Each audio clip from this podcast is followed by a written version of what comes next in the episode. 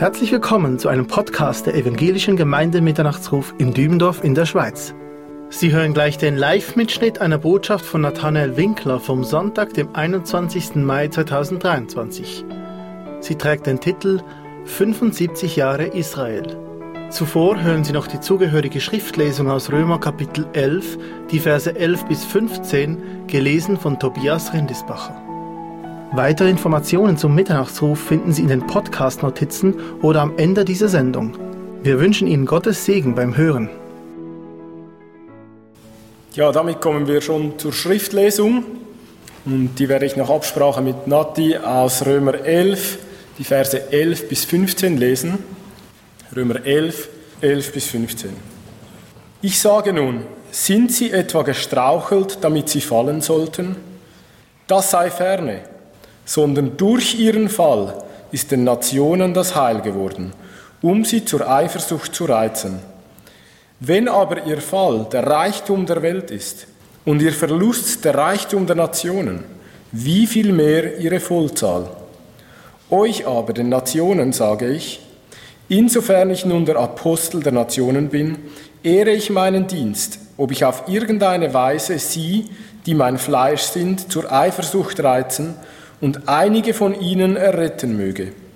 Denn wenn ihre Verwerfung die Versöhnung der Welt ist, was wird die Annahme anderes sein als Leben aus den Toten? Ja, wir wollen heute Morgen ein wenig über Israel reden, 75 Jahre Israel. Und ja, das wird genau passen. Letzter Sonntag war ja 14. Mai, 75 Jahre Israel. Letzten Donnerstag 57 Jahre Wiedervereinigung Jerusalems. Ja, möchte aber vorher nochmal mit uns beten. Ja, aber Vater, danke für diese heutige Morgen. Danke, dass wir als Gemeinde vor dir kommen dürfen, dir loben und preisen, Herr, dich anbeten. Danke, Herr, dass wir dein Wort haben und so beten wir. Öffne du unsere Augen, unsere Herzen, ja, unser Verstand, damit wir dies verstehen, Herr, was du uns durch dein Wort sagen willst, Herr. Amen. Ja, wenn man in Israel aufwächst und also in messianische Gemeinde aufwächst und dann in die Schweiz oder irgendwo hingeht und dann erfährt, dass viele Christen gar kein Verständnis haben für Israel, kommt das eine ganz komisch vor, ja. Es kommt komisch vor, weil man wächst in ein Land auf, wo Gottes Wort, Vergangenheit, Gegenwart, Zukunft so ganz real ist. Vergangenheit, die Geschichte, das Gegenwart, Gottes Wort erfüllt sich.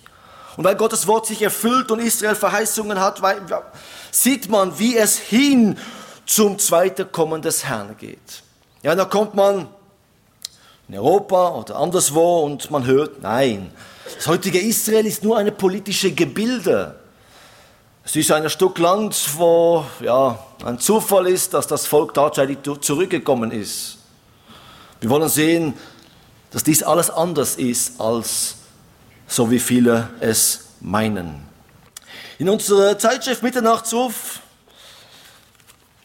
Ausgabe Mai, da haben wir der Hauptartikel Das Wunder der Staatsgründung Israels. Und dieser Artikel beginnt wie folgt sind mit zwei Zitate von David Ben Gurion. Wer nicht an Wunder glaubt, ist kein Realist, sagte David Ben Gurion, der erste Ministerpräsident Israels.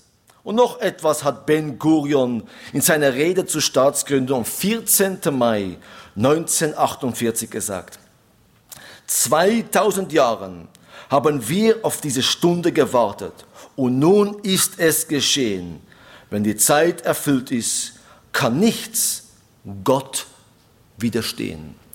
Es muss uns vor Augen sein, dass David Ben Gurion nicht wirklich religiös war oder wirklich fromm war. Er war in seiner Einstellung eher säkulär. Aber er verstand ganz klar, Israel kann man nur einordnen durch ein Handel Gottes. Anders wird man Israel nicht verstehen. Und da kommt man tatsächlich zu Gedanken, das heutige Israel ist halt eine politische Gebilde, die nichts mit Gott zu tun hat. Ich stelle meistens eine Gegenfrage, wenn ich dieses Argument höre, Es ist nur eine politische Gebilde. Da kommt oft vielleicht noch ein Nebensatz, wo gesagt, ja, in Zukunft haben wir sich vielleicht noch etwas vor Gott, aber das momentane nicht. Die Gegenfrage ist, das Volk, das damals aus Ägypten herauszog, war sie fromm? Sie war alles anders als fromm. Und Gott musste regelrecht dieses Volk bestrafen und sie, sie müssen 40 Jahre in der Wüste bleiben. Trotz klarer Offenbarung Gottes. Trotz dieser Auszug aus Ägypten mit Kraft und Herrlichkeit. Trotz dieser Gottesoffenbarung am Berg Sinai. Sie erkennen Gott nicht wirklich ganz. Sie gehen immer wieder zurück in ihr alter Leben. Ja, sie vernachlässigen Gott, der Gott Abraham, Isaac und Jakobs. Also sie waren auch säkulär. Würden wir da sagen, ja, das war nur ein Gebilde, säkuläre Gebilde, die mit Gott nichts zu tun hat? Nein, würden wir nicht, weil wir wissen, schlussendlich kamen sie im Land durch Gottes Handel. Sie mussten ein ganze 40 Jahre in der Wüste bleiben. Eine ganze Generation ist in der Wüste gestorben. Was aber nicht heißt, dass Gott nicht durch dieses Volk am Wirken war. Und genau das Gleiche gilt auch für Israel heute. Dass das Volk in dem Land zurück ist, welches Gott Abraham, Isaac und Jakob verheißen hat. Der Grund ist, weil Gott es so wollte. Der Grund ist, weil das Heil kommt aus den Juden, so wie Jesus es Johannes 4, Vers 22 ganz klar sagt. dieser Satz, wo Jesus die Samariterin sagt, ist von enormer Wichtigkeit, weil nur durch diesen Satz verstehen wir, unter anderem diesen Satz, ja, aber wir verstehen ganz klar, warum das Volk überhaupt damals da war. Und ich ergänze, und warum es heute noch da ist. Denn das Heil kommt aus den Juden. Johannes 4, 22. In 5. Mose, Kapitel 7, da lesen wir, wie Gott zu, äh, zu Mose redet und was sagt er ihm? 5. Mose, Kapitel 7, folgendes. Vers 7 und 8. Nicht, weil ihr mehr wäret als alle Völker, hat der Herr sich euch zugeneigt und euch erwählt. Ihr seid ja das geringste unter allen Völkern, sondern wegen der Liebe des Herrn zu euch und weil er den Eid hielt, den er euren Vätern geschworen hat. Dieser zweite Teil ist so wichtig. Es war erstmal Gottes Auserwählung. Er hat sie auserwählt. Und durch dieses Volk, diese Körperschaft, das Volk Israel, offenbart sich Gott. Und Gott sagt Mose, ihr seid da, weil ich euch lieb habe. Ihr seid da, weil ich mein Eid halte. Ich halte mein Wort, ich halte meine Versprechung, welche ich eure Väter gegeben habe haben. Die Verheißungen an Abraham, an Isaac, an Jakob, die Verheißungen an Israel. Ja, welche Verheißungen? Ich glaube, die kennen wir. Wir müssen sehen, die Verheißungen sind ewig.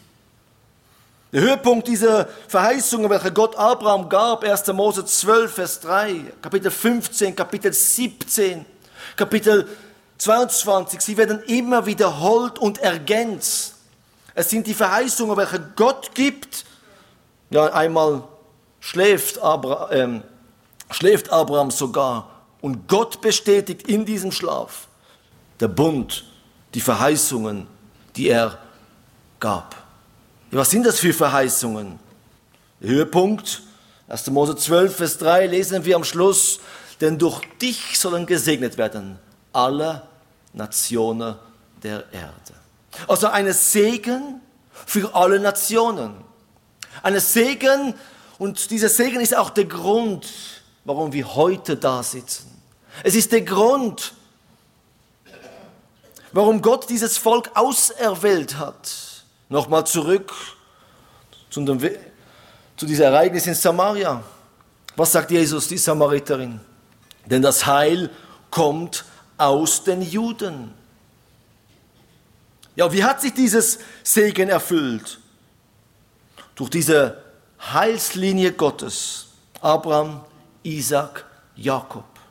Und in 1. Mose Kapitel 49 sehen wir, wie Jakob an ein Juda prophezeit, denn durch dich wird kommen der Shiloh, das heißt der Ruhebringende, und der wird der Zepter haben.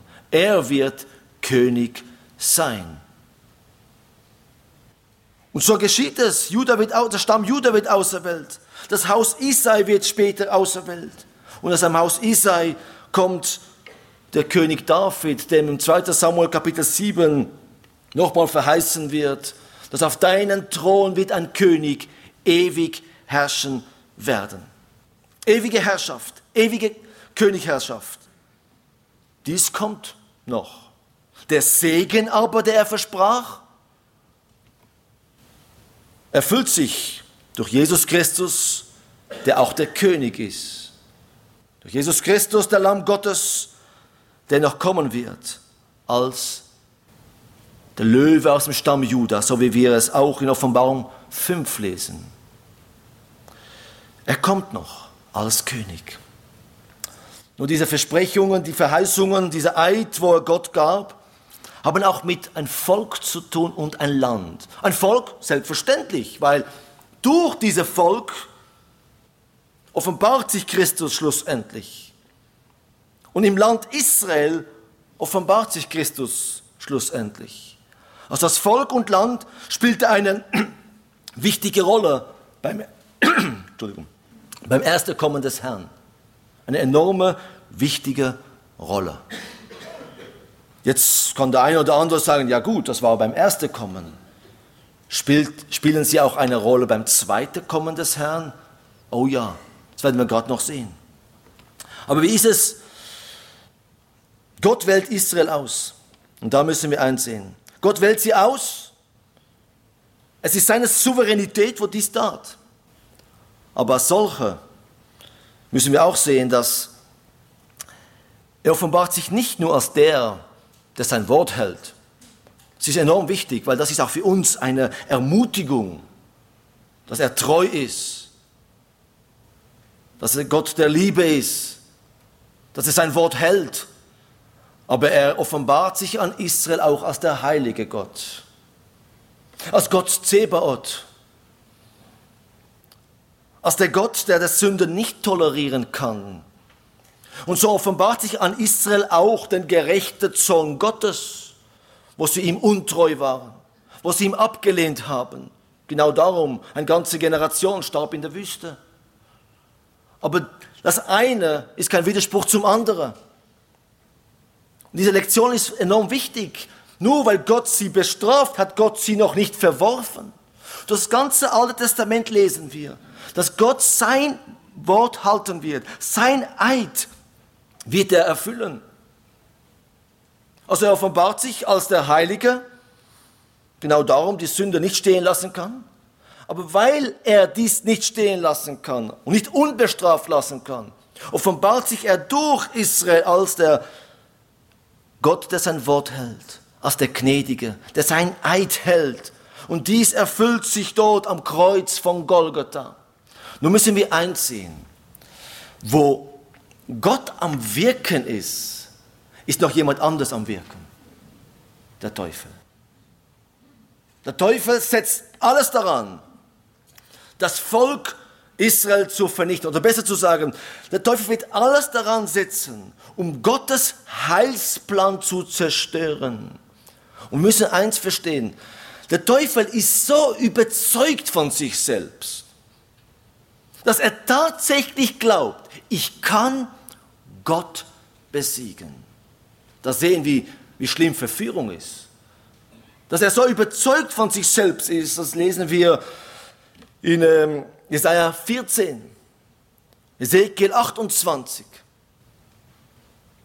Da wird der König von Tyrus und der König von Babylon beschrieben und dann wird beschrieben, wer ist es, der hinten ihnen ist und das ist der Teufel. Und dann wird der Fall des Teufels beschrieben, wie Hochmut in ihm kam. Und das ist seine Eigenschaft, sein Charakter ist dieser Hochmut, Und ein Hochmutiger glaubt, ich kann. Und so wird er alles daran setzen, Gottes Plan ein Ende zu setzen. Das gilt auch bei uns heute in der Gemeinde. Er will es vernichten. Aber wie war es damals? Und da müssen wir sehen, schlussendlich, wo der Teufel am Wirken ist, ist Gott der Sieger. Immer und immer wieder. Das Volk Israel zieht mit Kraft und Herrlichkeit aus Kanaan heraus, äh, aus Ägypten heraus, Entschuldigung, in Kanaan hinein. Und da begegnen sie ein König, den Balak.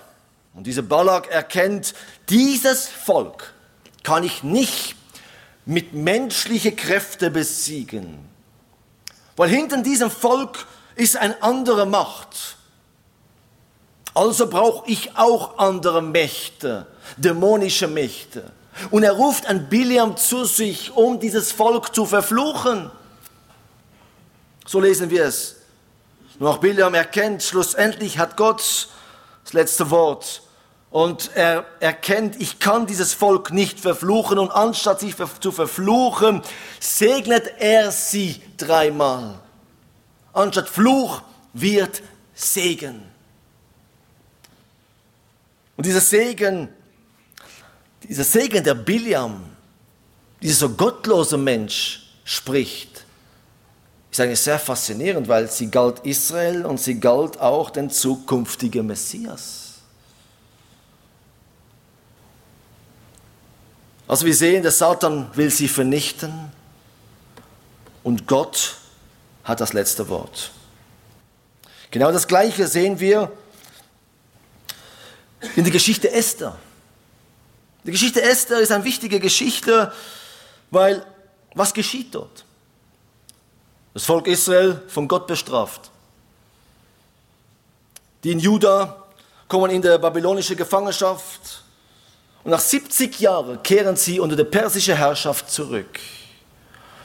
Und das müssen wir sehen. Wenn sie zurückkehren, dann erkennt der Teufel eins. Meine Tage sind gezählt. Er erkennt, Moment, wenn das Volk zurück ist in dem Land, wo Gott Abraham, Isaac und Jakob verheißen hat. Wenn sie zurück sind, dann wirkt Gott. Dann geht es hin zu dies, was Gott verheißen hat, der Messias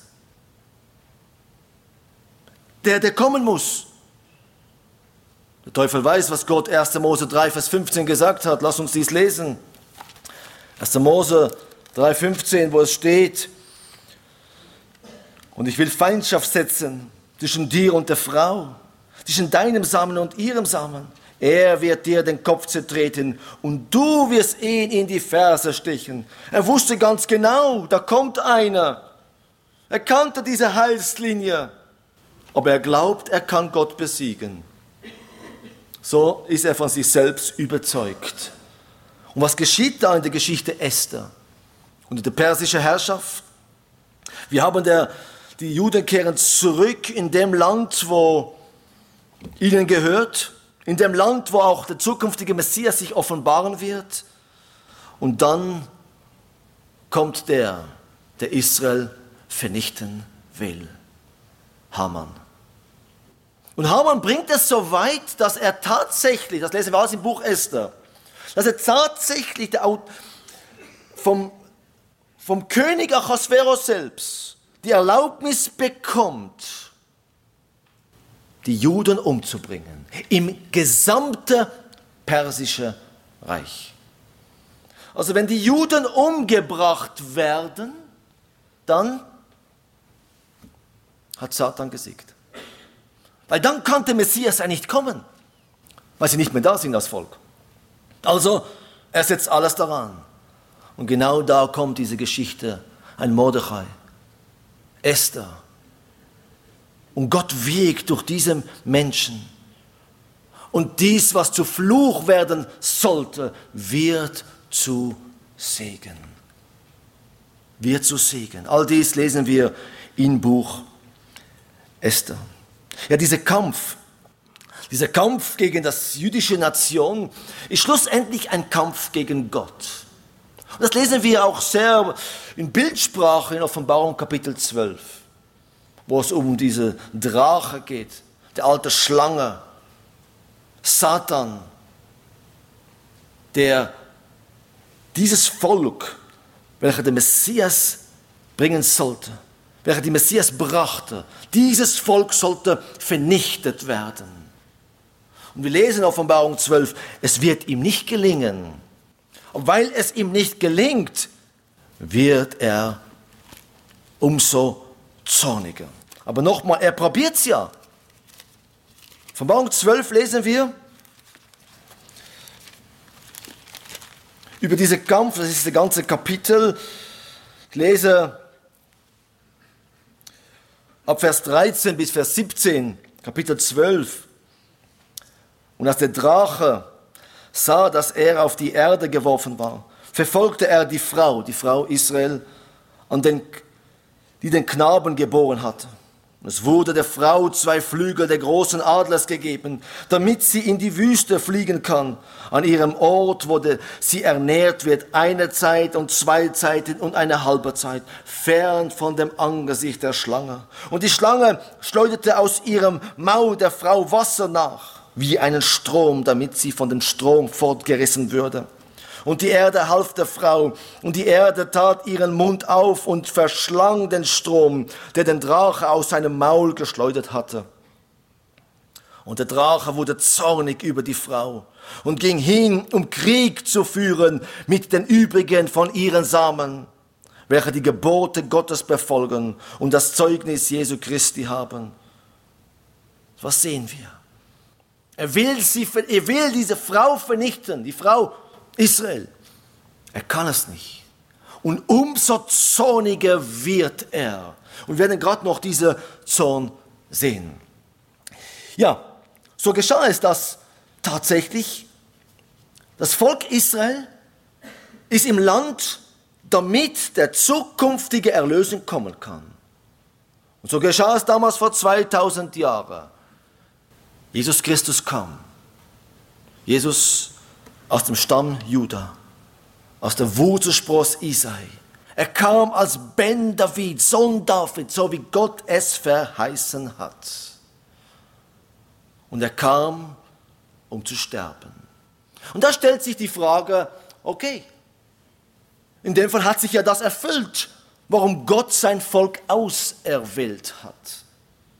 Er hat sie auserwählt, damit der Messias kommen kann. Und genau da kommt oft dieser Bruch mit Israel, wo man dann sagt, ja, Israel hat heute oder ab diesem Moment kein Platz mehr vor Gott. Gott hat sie auf Seite gestellt. Ja, und wir werden jetzt sehen, Gott hat sie auf Seite gestellt. In gewisser Hinsicht.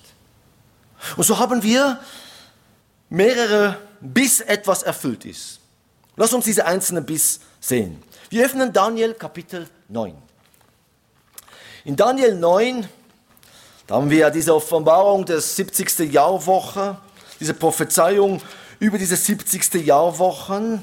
Und da lesen wir Daniel 9, Vers 26, folgender Vers. Und dieser Vers zeigt uns explizit, wann der Messias kommen sollte und was mit ihm geschehen wird.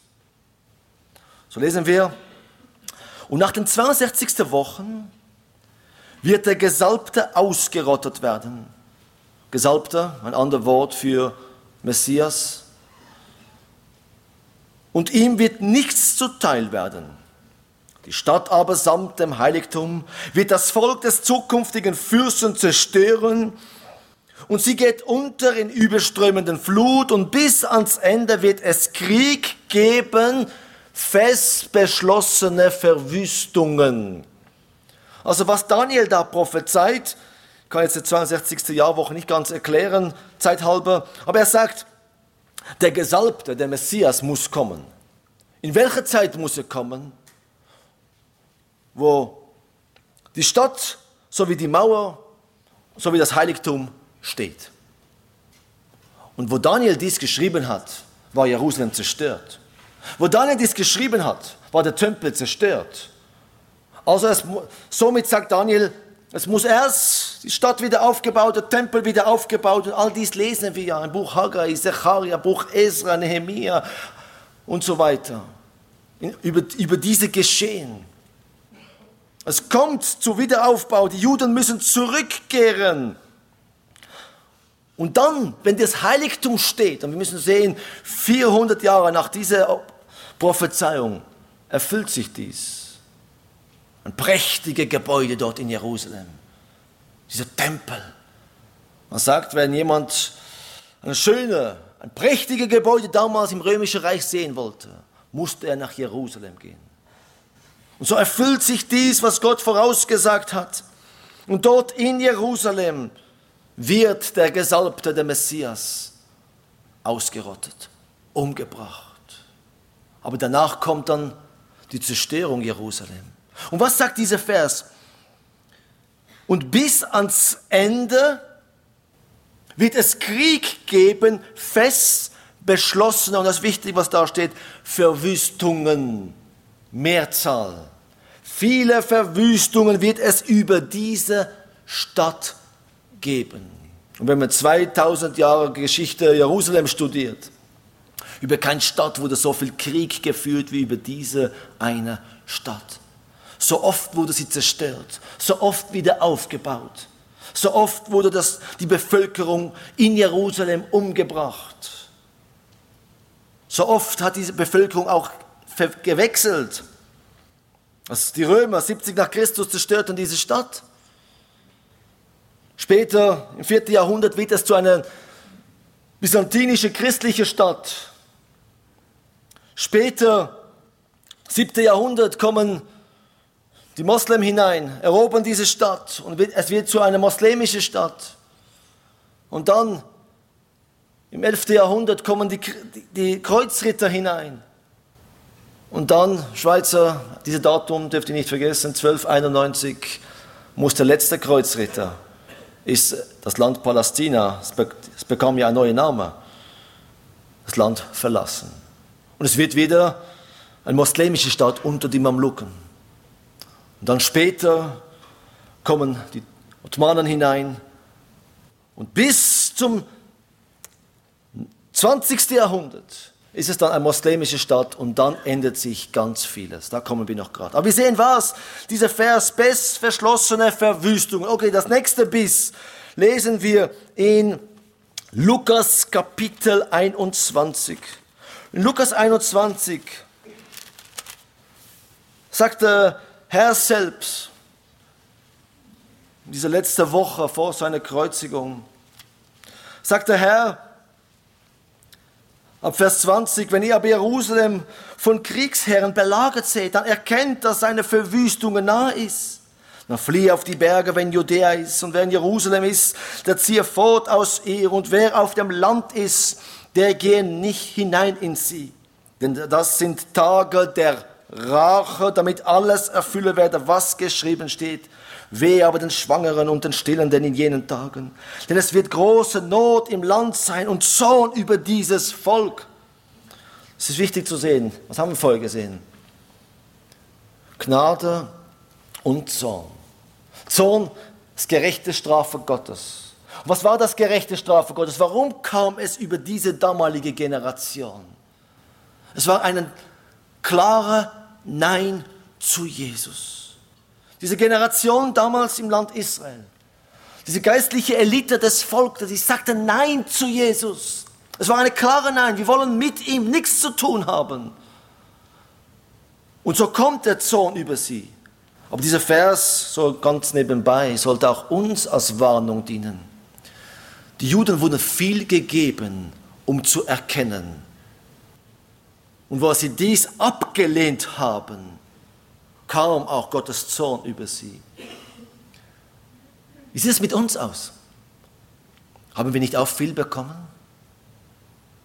Haben wir auch nicht diese ganze 2000 Jahre Gnadezeit, Kirchezeit? Sind nicht die Generationen vor uns christlich aufgewachsen, mit Gottes Wort aufgewachsen? Und was geschieht heute? Wir haben ja diese Statistik gehört, wo Tobi uns weitergab. Das wird nicht besser. Die Gottlosigkeit, das christliche Abendländer wird immer und immer schlimmer. Und somit hat dieser Vers uns viel zu sagen. Der Zorn wird kommen. Zukunft. Lass uns weiterlesen. Vers 24. Und sie werden fallen durch die Schärfe des Schwertes und gefangen weggeführt werden unter allen Heiden. Und Jerusalem wird zertreten werden von den Heiden, bis die Zeiten der Heiden erfüllt sind. Wir haben in Daniel gesehen, bis ans Ende Verwüstungen. Jetzt sehen wir da, wo Jesus selbst sagt, und Jerusalem wird zertreten werden von den Heiden, bis die Zeiten der Heiden erfüllt sind. Also die Verwüstungen und Zertretung Jerusalem hat eine gewisse Zeitspanne. Jesus nennt es die Zeiten der Heiden. Ja, was haben wir noch im Wort Gottes in Bezug auf diese Zeitspanne? So öffnen wir diese sehr klare Statement, wo äh, Paulus gibt im Römer Kapitel 11. Wir haben die Verse ja heute Morgen gelesen, aber ich lese weiter aus Römer 11.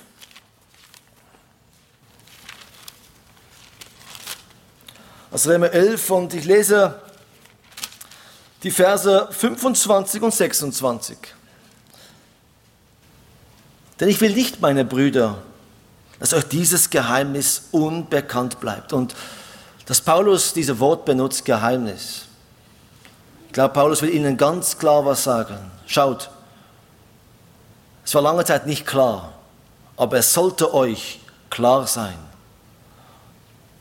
Ich glaube, für die Gemeinde ist es tatsächlich durch eine gewisse, ich, wollte, ich würde nicht Ignoranz sagen, aber vielleicht durch eine gewisse falsche Einordnung des Volkes Israel ist das lange Zeit ein Geheimnis geblieben. Sie konnten dieses jüdische Volk nicht einordnen. Die kommen noch gerade dazu. Und ich möchte ganz kurz sagen, wahrscheinlich, wenn wir damals im äh, ja, wenn man im 17. Jahrhundert gelebt hätte, hätte viele von uns dieser Vers wahrscheinlich auch nicht ganz verstanden und wir hätten das wahrscheinlich umgedreht, so dass Israel keinen Platz mehr hat vor Gott. Aber lass uns mal sehen, was sagt Paulus da? Denn ich will nicht, meine Brüder, dass euch dieses Geheimnis unbekannt bleibt, damit ihr euch nicht selbst für klug haltet. Israel ist zum Teil Verstockung widerfahren, bis die Vollzahl der Heiden eingegangen ist. Nochmal dieser Biss. Die Zeit der Heiden haben wir gesehen, die Zertretung Jerusalem haben wir gesehen, die Verwüstungen und jetzt sagt Paulus auch nochmal, die Verstockung Israel. Und wenn er da Israel sagt, anders als in anderen Texten, meint er die, wo nicht gläubig sind, die, wo Jesus sogar abgelehnt haben Ihnen ist Verstockung widerfahren und diese Verstockung wird auch ein Zeit lang bleiben. Wie lang? Bis die Vollzahl der Heiden eingegangen ist. Und dann lesen wir, ja, was wird dann geschehen? Vers 26, und so wird ganz Israel gerettet werden, wie geschrieben steht. Aus Zion wird der Erlöser kommen und die Gottlosigkeit von Jakob abwenden. Die Verheißung gilt Israel. Also, ja, sie sind in einer Verstockung, vielleicht nebenbei. Verstockung, ja. Aber was hat Jesus gesagt? Das Heil kommt von den Juden. Und dieser Heil von den Juden, die Apostel waren was? Sie waren Jude, ja. Kein Schweizer, kein Deutscher, kein Europäer, Sie waren Galiläer. Paulus war ein wenig anders, ja. Aber er war auch ein Jude. Alles begann dort. Ja, lass uns noch ein Biss sehen. Jesus selbst sagt nochmal in Matthäus Kapitel 24, wie lang diese Zeit sein wird. Matthäus 24, Vers 14. Matthäus 24, 14 sagt der Herr, und dieses Evangelium vom Reich Matthäus 24, 14, das ist ja die Ölbergrede Jesu. Und dieses Evangelium vom Reich wird in der ganzen Welt verkündigt werden, zum Zeugnis für alle Heidenvölker. Und dann wird das Ende kommen. Nochmal dieser Biss. Das Evangelium von Reich muss alle Heidenvölker erreichen. Was hat Paulus gesagt? Bis die Vollzahl der Heiden eingegangen ist. Aber Jesus sagt noch etwas im Kapitel 23. In Kapitel 23 lesen wir Vers 39, wo er über Jerusalem klagt. Und da sagt er, denn ich sage euch, Matthäus 23, 39, denn ich sage euch, ihr werdet mich von jetzt an nicht mehr sehen, bis ihr sprechen werdet. Gepriesen sei der, welcher kommt im Namen des Herrn. Und dieser Kontext der Kapitel ist ja der Rede an der Schriftgelehrten, Pharisäer und so weiter. Und er sagt, ihr werdet mich nicht mehr sehen, bis ihr sprechen werdet. Gepriesen sei der, welcher kommt im Namen des Herrn. Also, was haben wir jetzt gesehen? Eine gewisse Zeitspanne. Und in dieser gewissen Zeitspanne wird Israel Verstockung widerfahren. Wird Israel, ich sage jetzt mal so, auf Seite gestellt. Aber, was lesen wir noch? Noch der letzte Biss. Das haben wir am Donnerstag durchgenommen. Und das ist Himmelfahrt, Apostelgeschichte 1. Und da müssen wir sehen, die Jünger verstanden sehr wohl, dass Israel eine Zukunft hat vor Gott. Die Jungen verstanden ganz klar, die Gemeinde hat Israel nicht ersetzt.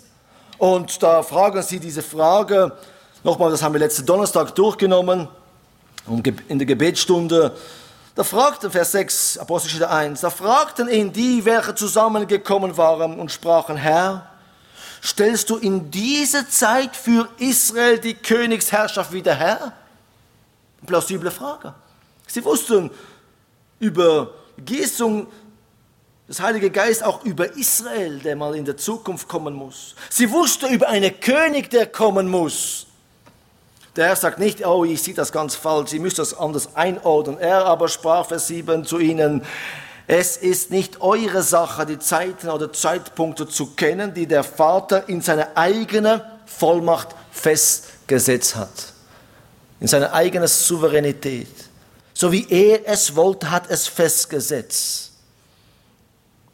Aber, sondern ihr werdet Kraft empfangen, wenn der Heilige Geist auf euch gekommen ist. Und ihr werdet meine Zeugen sein in Jerusalem und in ganz Judäa und Samaria bis an das Ende der Erde. Nochmal ein bis. Also ihr werdet Zeuge sein bis an Ende des Erde.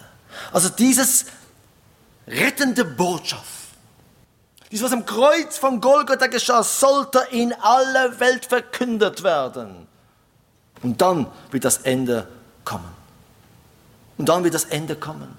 Und so geschah es in Jerusalem, Judäa, Samaria und in aller Welt ging diese Botschaft aus. Und wisst ihr, auch unter den Heiden kam es durch den Juden. Paulus ging, Apostelgeschichte lesen wir, immer in der Synagoge. Und wer bekehrte sich zuerst? Juden und dann die Heiden. Und diese rettende Botschaft ging in aller Welt. Jetzt müssen wir uns ganz ehrlich diese Frage stellen. Wie lang noch? Die andere Frage, hat Israel einen Platz vor Gott?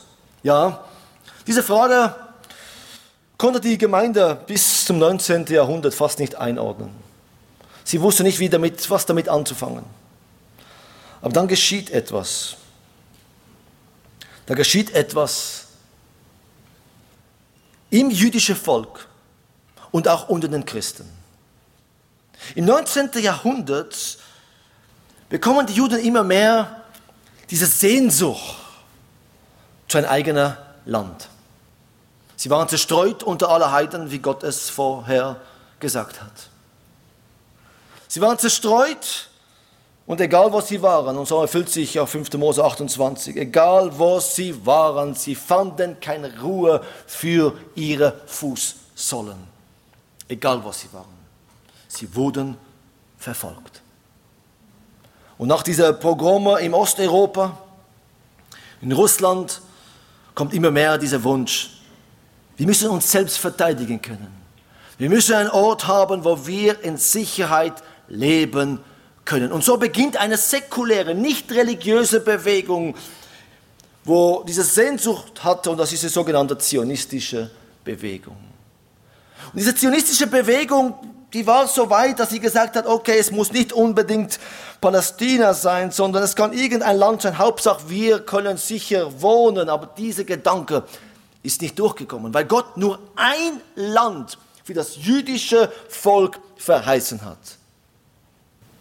Das ist nicht die Schweiz, nicht Kanada, sondern Israel.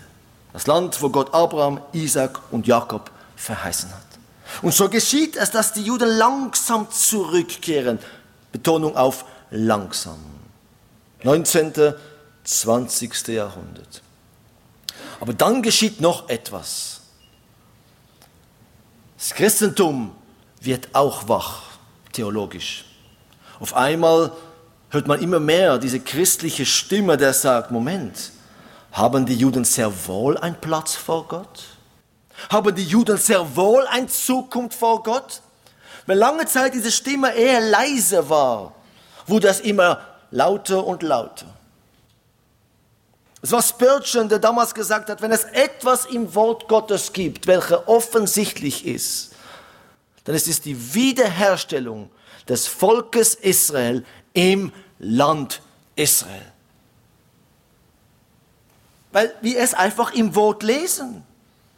Wir lesen ja, dass sie zurückkehren müssen. Ezekiel 36, Vers 24. Jeremia 31, Vers 8 bis 10. Und wisst ihr, warum sie zurückkehren? Weil Gott sein Eid hält. Und so werden die Christen auch wach. Und es kommt immer mehr diese Gedanke hinein, ja, die Juden müssen zurück in ihrem Land. Und auf einmal kommt das Naherwartung des Herrn immer stärker in die Gemeinde wieder hinein. Es geschieht alles parallel. Zufall? Nein. Und dies, was vielleicht für die Gemeinde lange Zeit ein Geheimnis war, wird immer offensichtlicher.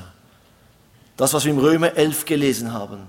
Israel ist Verstockung zu Teil widerfahren, bis die Vollzahl der Heiden eingegangen ist. Und man merkt, es verändert sich etwas. Ja, und in dieser Zeit ist auch noch interessant zu sehen, genau im 18., 19. Jahrhundert war auch diese Zeit der Evangelisation in aller Welt, der so stark war. Bis an das Ende der Erde sind Missionaren gegangen und dieser Prozess haben wir ja heute noch. Aber wir dürfen sagen, ja, bis zu Ende der Erde hat, ist diese frohe Botschaft gekommen. Also, wir sehen, da geschieht etwas. Im 19. Jahrhundert war das Land aber noch unter moslemischer Herrschaft. Und dann haben wir das Erste Weltkrieg. Und ab 1917 kommt dieses Land unter britische Herrschaft. Und dann verändert sich ganz vieles auf einmal. Da kommt auf einmal diese Balfour-Deklaration und man erkennt, ja, die Juden brauchen einen Ort, wo sie in Sicherheit leben können. Und man, äh, man sagt damals, das ganze Land Palästina, und das müssen wir eins vor Augen haben, Geschwister. Das wissen viele gar nicht. Aber das Land Palästina war nie ein Land, der eigene Souveränität hatte. Das Land bekam das Name unter der römischen Herrschaft damals, 70 und 135 nach Christus. Es wurde umgedeutet.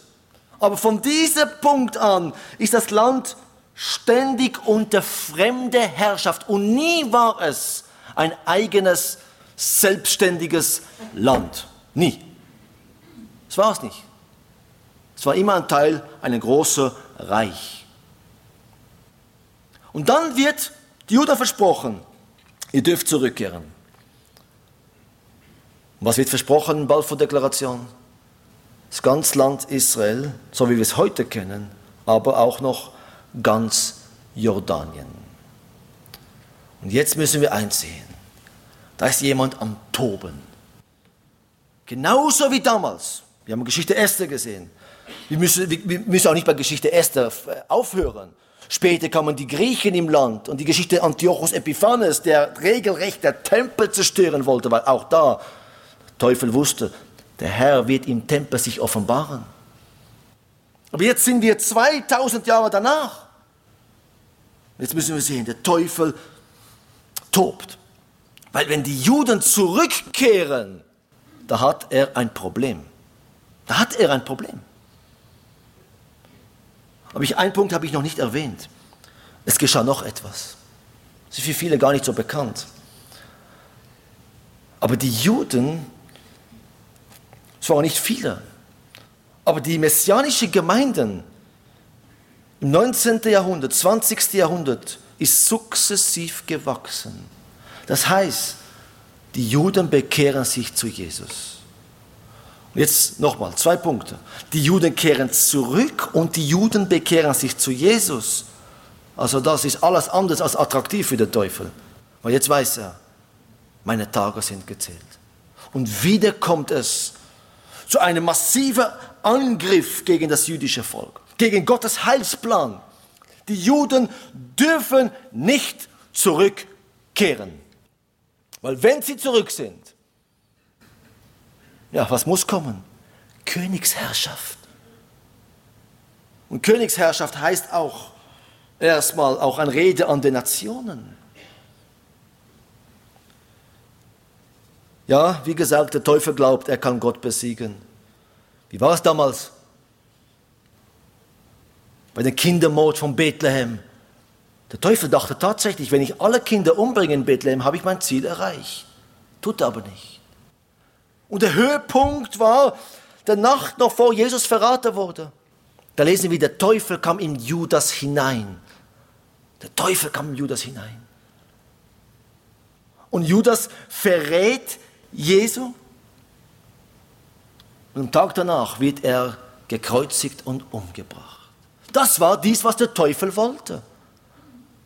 Aber dann Spätestens am Kreuz von Golgatha, wo Jesus rief mit lauter Stimme, es ist vollbracht, hat auch der Teufel verstanden, wo der Vorhang zerriss von oben nach unten. Anstatt mein Ziel zu erreichen, wurde ich selbst zu Werkzeug Gottes. Denn es musste alles so geschehen. Sehen wir, Geschwister, wir dürfen einfach unser Herr vertrauen. Er hat alles unter Kontrolle. Und dann zurück zu heute. Also heute. Staatsgründung Israel. Die Juden kehren zurück. Aber interessant ist, 1917 und später, wo diese 20, 30. Jahren, in der 19, 20. Jahrhundert, die Juden kamen nicht in Massenweise zurück, weil das Land war nicht wirklich attraktiv. Es wurde mit der, mit der Zeit immer attraktiver. Aber am Anfang, was wollen wir da in diese Öde hingehen? Es war nicht attraktiv. Aber sie kehren sukzessiv. Aber es war Weizmann, wo damals nach dieser Deklaration gesagt hat, in Hebräisch dieser bekannte Ausdruck Am Israel Ayeka, Volk Israel, wo bleibt ihr? Wo bleibt ihr?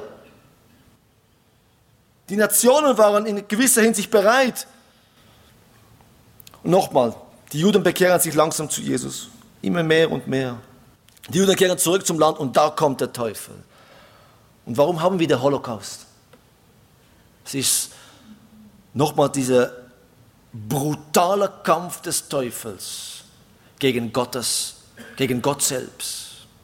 Es kommt zu diesem grausamen Krieg, wo insgesamt über 50 Millionen Menschen da umgebracht werden und über sechs Millionen Juden ermordet werden. Geschwister, dies dürfen wir nicht vergessen, was damals geschah. Das war ein Angriff gegen Gott selbst. Ich weiß, man hört das immer wieder. Ich kann mich erinnern, wo ich damals noch jung in der Schweiz war. Und da waren wir zusammen und da sagte einer, ja weißt du, das Geschichte der Holocaust ist gar nicht wichtig. Das ist Vergangenheit. Wir müssen nach vorne schauen ja, wo der Teufel gegen Gott kämpft, sollte es uns nicht egal sein. Und wir sollten aus der Vergangenheit lernen. Weil es waren auch Christen, es waren auch Christen, die gegen die Juden gingen. Wiedergeborene, sogenannte wiedergeborene Christen. Es waren wenige, die erkannten, was da wirklich geht. Und mit Schuld daran ist auch so eine falsche Theologie, der keine Zukunft für Israel sah. Mit Schuld daran war ein falscher Verständnis der nächste Liebe. Als Nationalismus, der stärker war. Aber da gesehen wir, wer hat das letzte Wort? Weizmann sagte am Israel, Ayeka, wo bleibt ihr Israel? Und dann geschieht es. Nach der Holocaust, nach dieser, durch der Asche des Holocaust ist der Staat Israel gegründet worden. Weil jetzt wussten auch die Juden, kein Ort dieser Erde gibt uns Sicherheit. Auch nicht die Schweiz. Kein Ort. Und das erleben sie heute noch. Warum kann ein Jude sich nicht frei fühlen, in Paris auf der Straße zu gehen? Warum?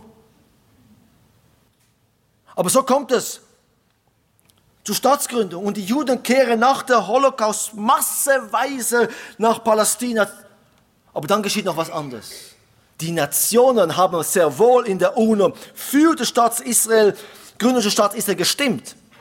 Aber sie standen nicht mit Tat hinter den Juden. Die Briten gingen sogar bewusst dagegen. Das war natürlich ihre Politik in die ganze Region. Sie wollten als Weltmacht bleiben. Sie wollten die Moslems nicht ärgern. Und anstatt die Juden diesen Schutz zu gewährleisten, kam wieder Verfolgung gegen den Juden. Aber sie kehren zurück. Und dann, 14. Mai 1948, wird das Staat Israel gegründet. Und ja, Geschwister, eigentlich ist schon traurig, dass so viele Christen sagen, das, auch das ist nur ein Zufall. Ist das wirklich ein Zufall? Wir lesen Ezekiel 36, Vers 24, Jeremia 31, Vers 8 bis 10. Wie sie von all diese, von, von ein Ende der Erde bis zum anderen Ende zurückkehren.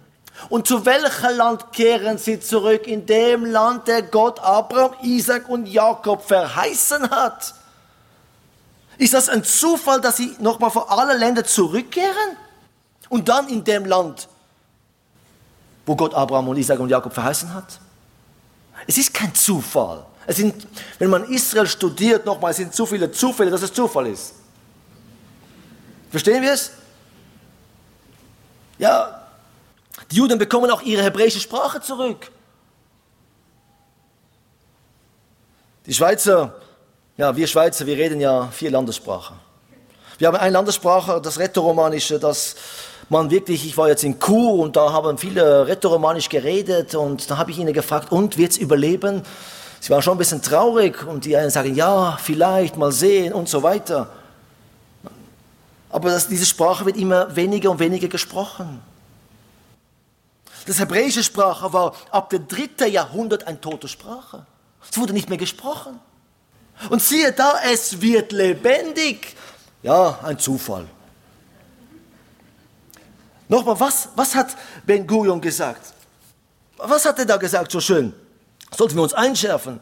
2000 Jahre haben wir auf diese Stunde gewartet.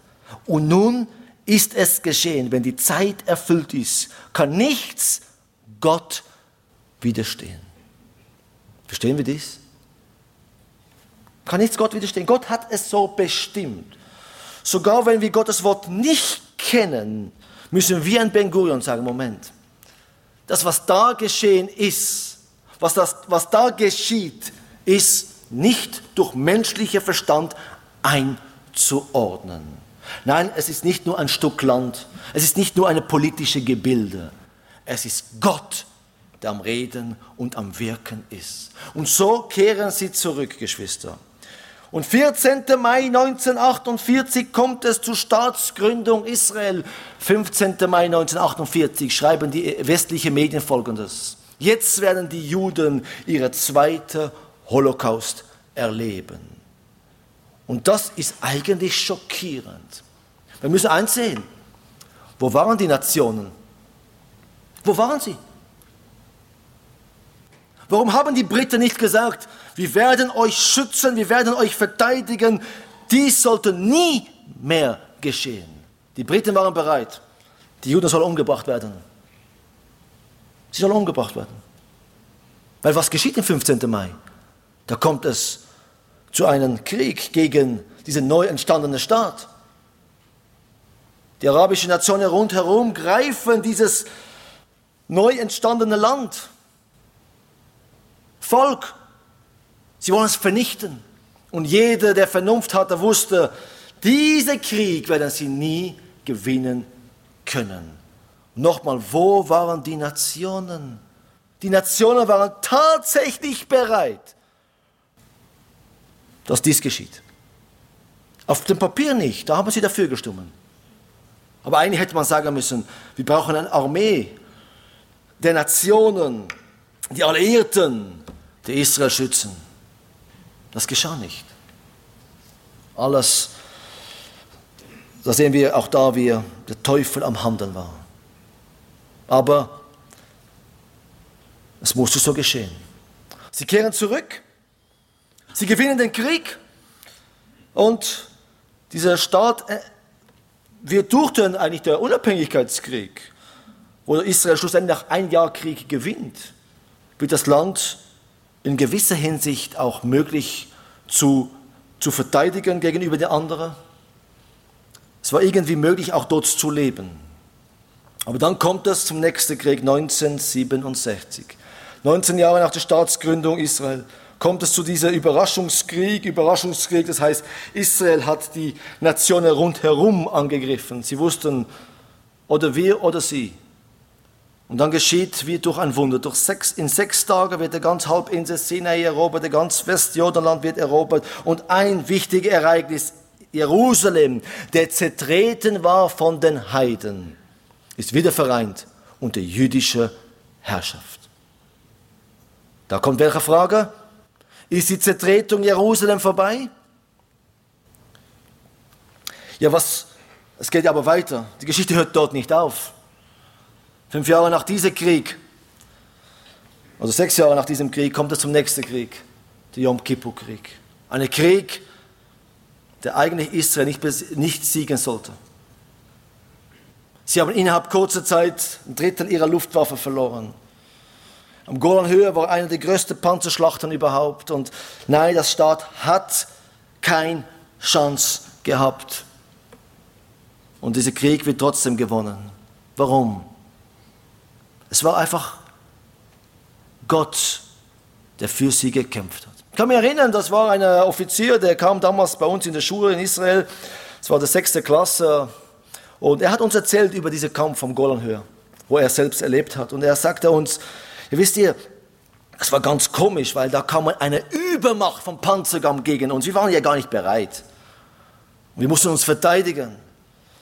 Und wir haben auf, ich habe auf, mit meinem Panzer auf ein Panzer geschossen und zwei getroffen. Ja, wir lachen, aber er sagte, ich kann, nicht, ich, kann, ich kann nicht erklären, wie das geschehen ist.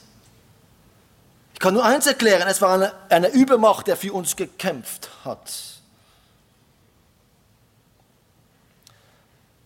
Das Volk Israel ist da, um zu bleiben, ob es die Nationen gefällt oder nicht. Und wisst ihr warum? Weil eins muss ja noch stattfinden. Vers 6, Apostelgeschichte 1, was haben wir gesehen? Herr, stellst du in dieser Zeit für Israel die Königsherrschaft wieder her?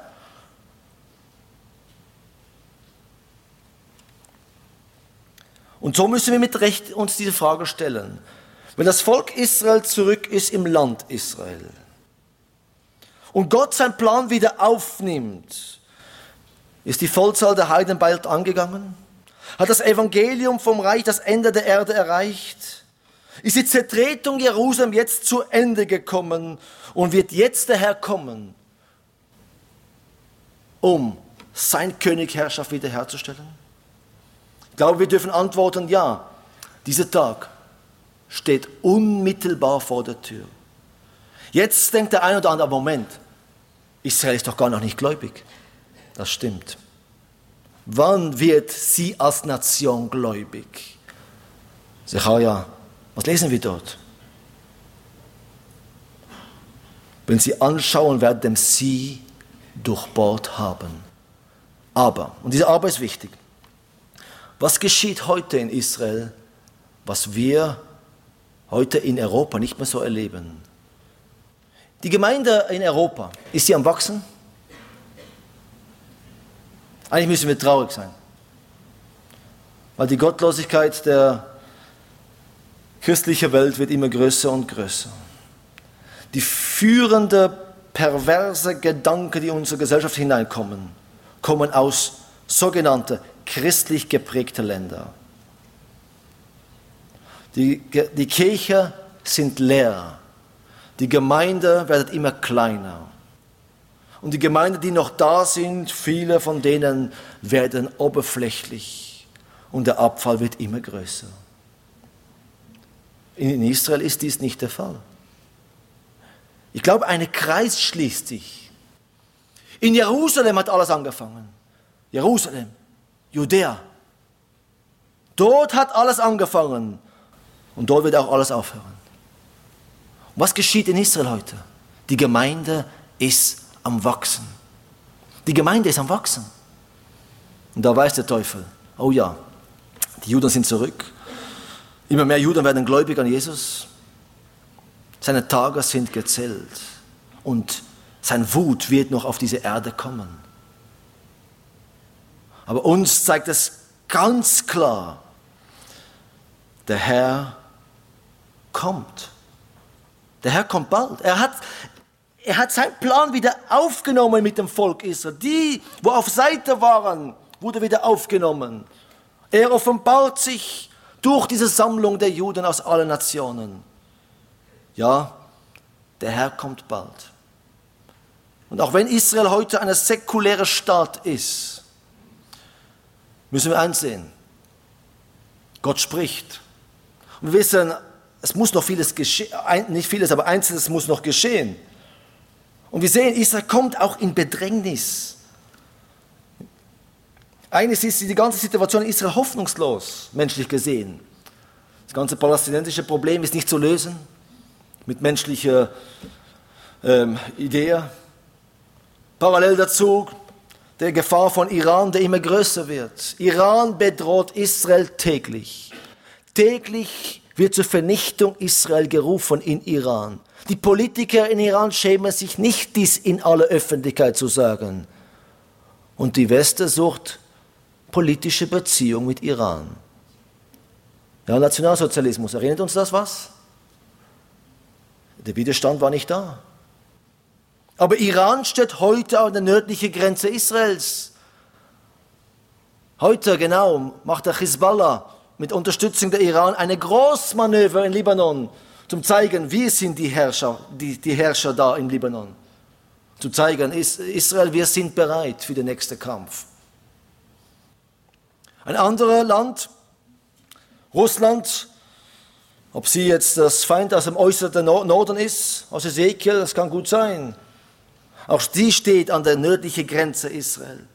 Und da steht eine Allianz, denn alles anders ist als positiv. Eine Allianz von Mächten, die sich eins machen. Und der Stimme wird immer mehr gegen Israel. Aber wisst ihr, Gott hat das letzte Wort. Und in der Zwischenzeit gibt es die, die eine klare Botschaft an Israel geben. Das sind die Gläubigen im Land Israel. Das sind die messianischen Juden und die gläubigen Araber. Sie vermitteln Friede ist möglich. Friede ist möglich durch der, der Friede bringt. Der, der Friede geschaffen hat. Jesus Christus. Jesus Christus.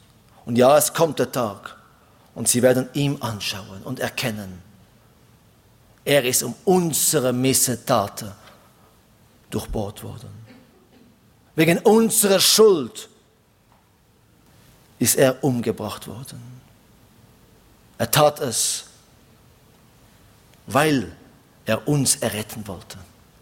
Und Geschwister, diese Botschaft gilt auch uns. Es gibt nur einen Weg, Jesus Christus. Aber die Zeit ist bald vorbei. Wenn Israel zurück ist, auch wenn er schon 75 Jahre her ist, wissen wir eins, der Herr kommt. Der Herr kommt bald. Amen. Ich möchte mit uns beten. Ja, aber Vater, wir danken dir für, für dein so wunderbarer Heilsplan, wo wir sehen, wie schlussendlich du das letzte Wort hast. Und Herr, das gibt uns auch eine Ruhe. Weil wir sehen, egal wie sich die Nationen toben, egal was alles so geschieht, du hast alles unter Kontrolle. Das gilt auch uns als Gemeinde, Herr. Das gibt uns auch Sicherheit, das Sehen, wie du an Israel handelst, wie du dein Eid hilfst. Das gibt uns auch Sicherheit, auch deine Versprechen. Und dein Leib wirst du halten. Und du wirst uns zu dir kommen. Und bis dieser Tag her, wo du wiederkommst, wollen wir fokussiert sein. Aber Herr, wir wollen auch nicht blind sein gegenüber dein Wirken heute auf Erde.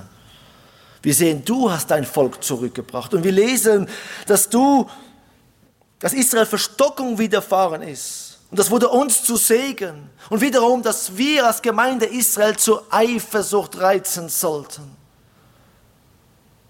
Und ja, Herr, das wollen wir auch, indem wir für sie da sind, indem wir für sie beten, indem wir sie mit Liebe begegnen, indem wir ihnen diese Botschaft klar weitergeben. Das Heil kommt von den Juden. Jesus war ein Jude, Herr, und wir sind dankbar für diese Heil. Weil nur durch Jesus ist Heil. Ja, du sagst Jesus, ich bin der Weg, die Wahrheit und das Leben. Keiner kommt zum Vater, denn durch mich. Und dies ist wahr geworden in unserem Leben und dies gilt auch für dein Volk Israel, Herr. Und so beten wir für unsere Geschwister im Land, ob Juden oder Araber. Herr, gemeinsam preisen sie dich. Gemeinsam beten sie dich an. Gemeinsam studieren sie das Wort und sie zeigen, Friede ist möglich. Da, wo Christus im Zentrum ist. Oh Herr, das beten wir für diese Region. Dass Bekehrungen stattfinden, dass Erweckungen stattfinden. Aber Herr, wir wissen, heute ist noch Gnadezeit und so beten wir auch für uns. In der Schweiz. Dass die Gemeinde nicht lau werden, dass die Gemeinde nicht, dass der Abfall nicht immer größer wird, sondern umgekehrt. Dass wir uns zurücksinnen zu dir und dein Wort, dass wir fokussiert sind auf dein Kommen und dementsprechend das heute und jetzt zu deiner Ehre, allein zu deiner Ehre leben. Ja, Herr, danke, dass dein Wort lebendig ist. Amen. Dieser Podcast wurde produziert vom Missionswerk Mitternachtsruf. Schnitt und Redaktion Joshua Keller. Weitere Infos zum Missionswerk und der Gemeinde Mitternachtsruf erhalten Sie unter www.mnr.ch. Copyright Missionswerk Mitternachtsruf, alle Rechte vorbehalten.